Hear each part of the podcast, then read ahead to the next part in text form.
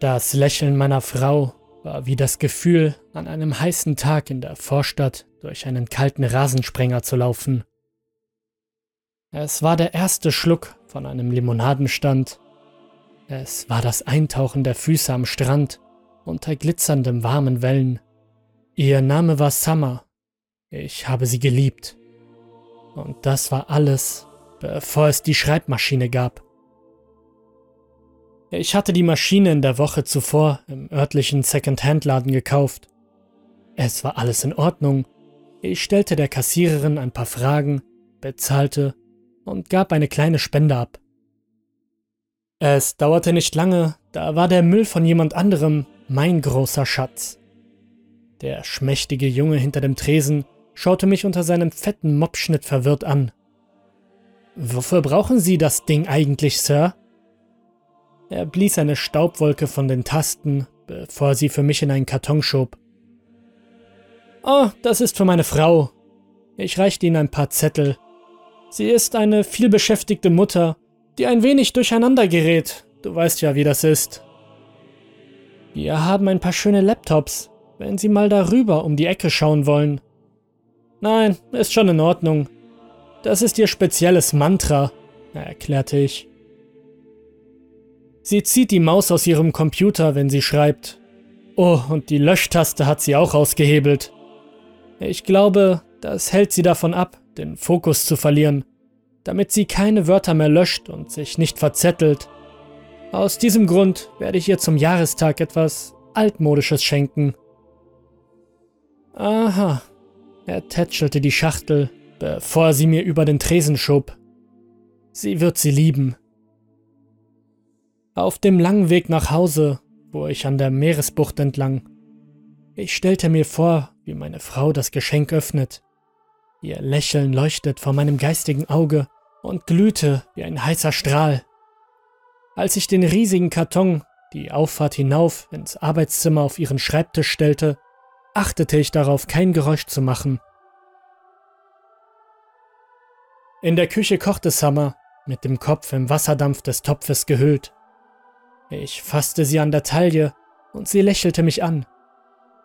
Hast du mich vergessen? Habe ich das jemals? Billy kam in den Raum geschlendert, als wäre er eine Comicfigur, die durch die Luft schwebt, von dem Geruch der Spaghettis angelockt. Ich hätte nicht gedacht, dass mein Sohn jemals die Stimmung ruinieren könnte. Schließlich war es unser Hochzeitstag. Er war das Werk unserer Liebe aber bei Gott, es war schwer ihn zu lieben, wenn er das Haus mit Schlamm besudelte.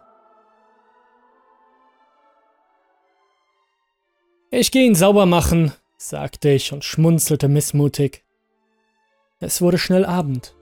Sie entdeckte die Schreibmaschine und sie liebte es. Als Geschenk überreichte sie mir ein Bündel mit verschiedenen Grillsoßen und Gewürzen, die zweifellos nach Plastik schmecken ich tat so, als würde ich die Dinger auch mögen.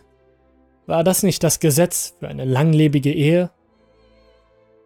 Es musste drei Uhr morgens gewesen sein, bevor ich mich aus der Bettdecke erhob und mit dem Rücken gegen das Kopfteil rutschte. Summer saß am Ende des Bettes und murrte mal wieder. Schatz, du schlafwandelst gerade. Geh wieder ins Bett. Sie warf ihren Kopf zu mir zurück. Ihre Haut war fiebrig, ihre Augen schlaflos.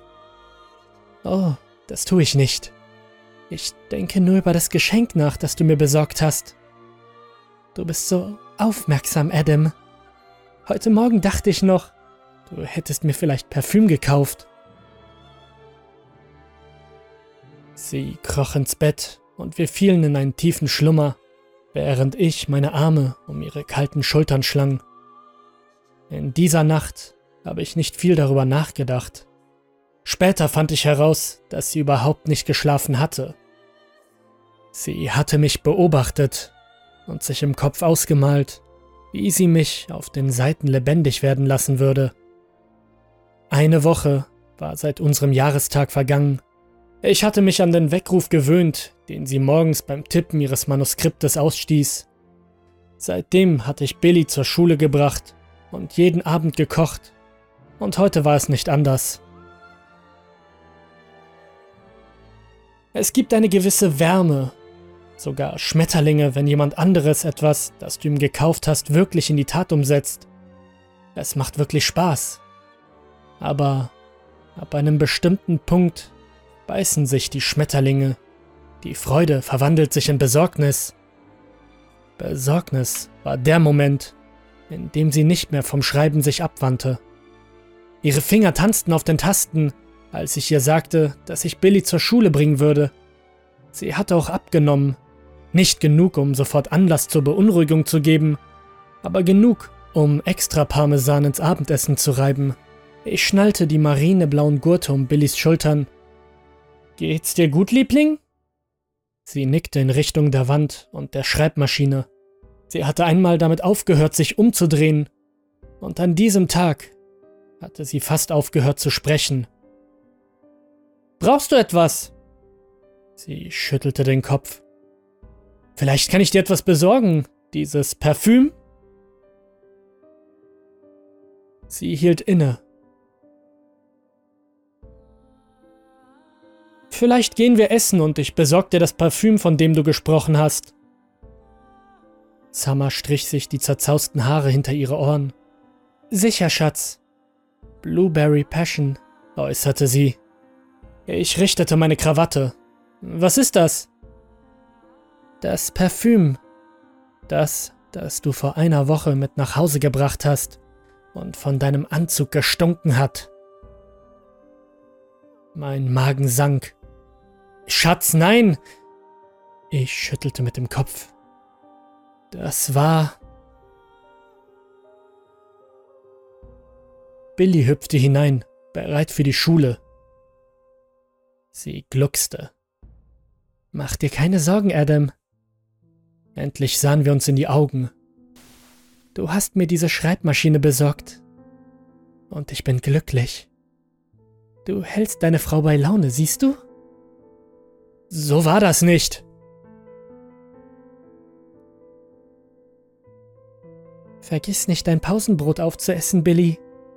Sie lächelte unseren Sohn an, und ihre Finger setzten ihren Walzer fort. Warum schläft Mami nicht? fragte mich Billy mit neugierigen Augen durch seine vergrößerten Brillengläser. Sie ist gerade sehr beschäftigt, mein Sohn. Hast du schon mal eine gute Zeichnung angefangen? Sie ist so schön, dass du nicht aufhören willst, bis du fertig bist. Ja. Nun, so ist das. Aber das Schreiben dauert manchmal länger. Oh. Machst du heute wieder Abendessen, Papa? Darauf kannst du wetten.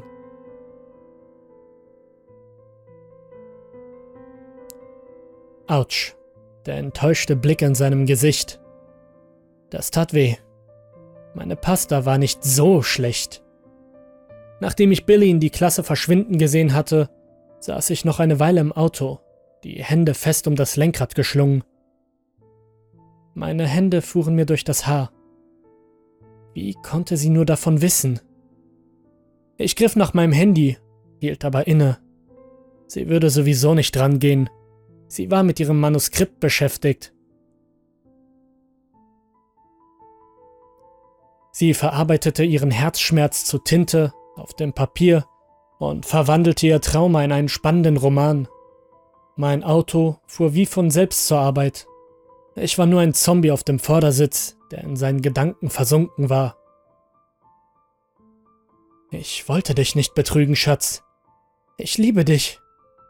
Es war nur das eine Mal. Es war wertlos. Ich bin wertlos. Und es war an der Zeit, den Verrat, den ich gesät hatte, zu ernten. Mein Auto fuhr immer wieder am Büro vorbei. Eine Zeit lang wusste ich es nicht, aber ich fuhr zu meinem Vater. Ich benötigte ein paar Tage, um mich zu erholen. Ich brauchte eine Lektion von einem alten Mann darüber, wie man eine verlorene Liebe wieder entfachen kann. Es dauerte nicht lange, da saß ich am Esstisch und vergoss die Tränen eines Verlierers. Nicht lange danach erhielt ich den Spott meines Lebens. Mein Vater sagte mir, ich könne eine Nacht bleiben. Das war alles, was ich bekam. Und dann sollte ich nach Hause geschickt werden, um den Schaden zu beheben, den ich angerichtet hatte. Ich schaffte es am nächsten Tag zurück zu unserer Straße, als die Sonne gerade den Himmel verlassen hatte. Summer, ich bin zu Hause, verkündete ich und klapperte mit meinen Schlüsseln, als ich sie aus der Haustür zog. Die Rosen in meiner Hand würden nicht genug sein. Nichts würde ausreichen, um zu bedauern, zu verbessern, zu heilen. Aber so fühle ich mich weniger schuldig. Summer? Das Licht in der Wohnung war ausgeschaltet. Ein einfaches Klicken hallte durch den Flur. Langsames, bedächtiges, ekelerregendes Klopfen. Ich machte mich auf den Weg ins Arbeitszimmer. Meine Beine wurden zu Gilet. Sie war da, wie sie es immer getan hatte. Sie nutzte mein Geschenk zum Jahrestag aus. Du warst nicht hier, Adam, verkündete sie. Ihre Stimme war nicht ihre eigene. Der Text auf dem Manuskript war fleckig rot. Mir ist die Tinte ausgegangen. Meine Brust war wie zugeschnürt. Ich schrie. Ich wollte wieder weglaufen. Wo ist Billy? Wo ist Billy Summer? Er hat Fußballtraining. Oh Gott, ich muss ihn zum Fußballtraining bringen, Summer, bitte! Die wie Rosenblütenflecken auf dem Schreibtisch tropften.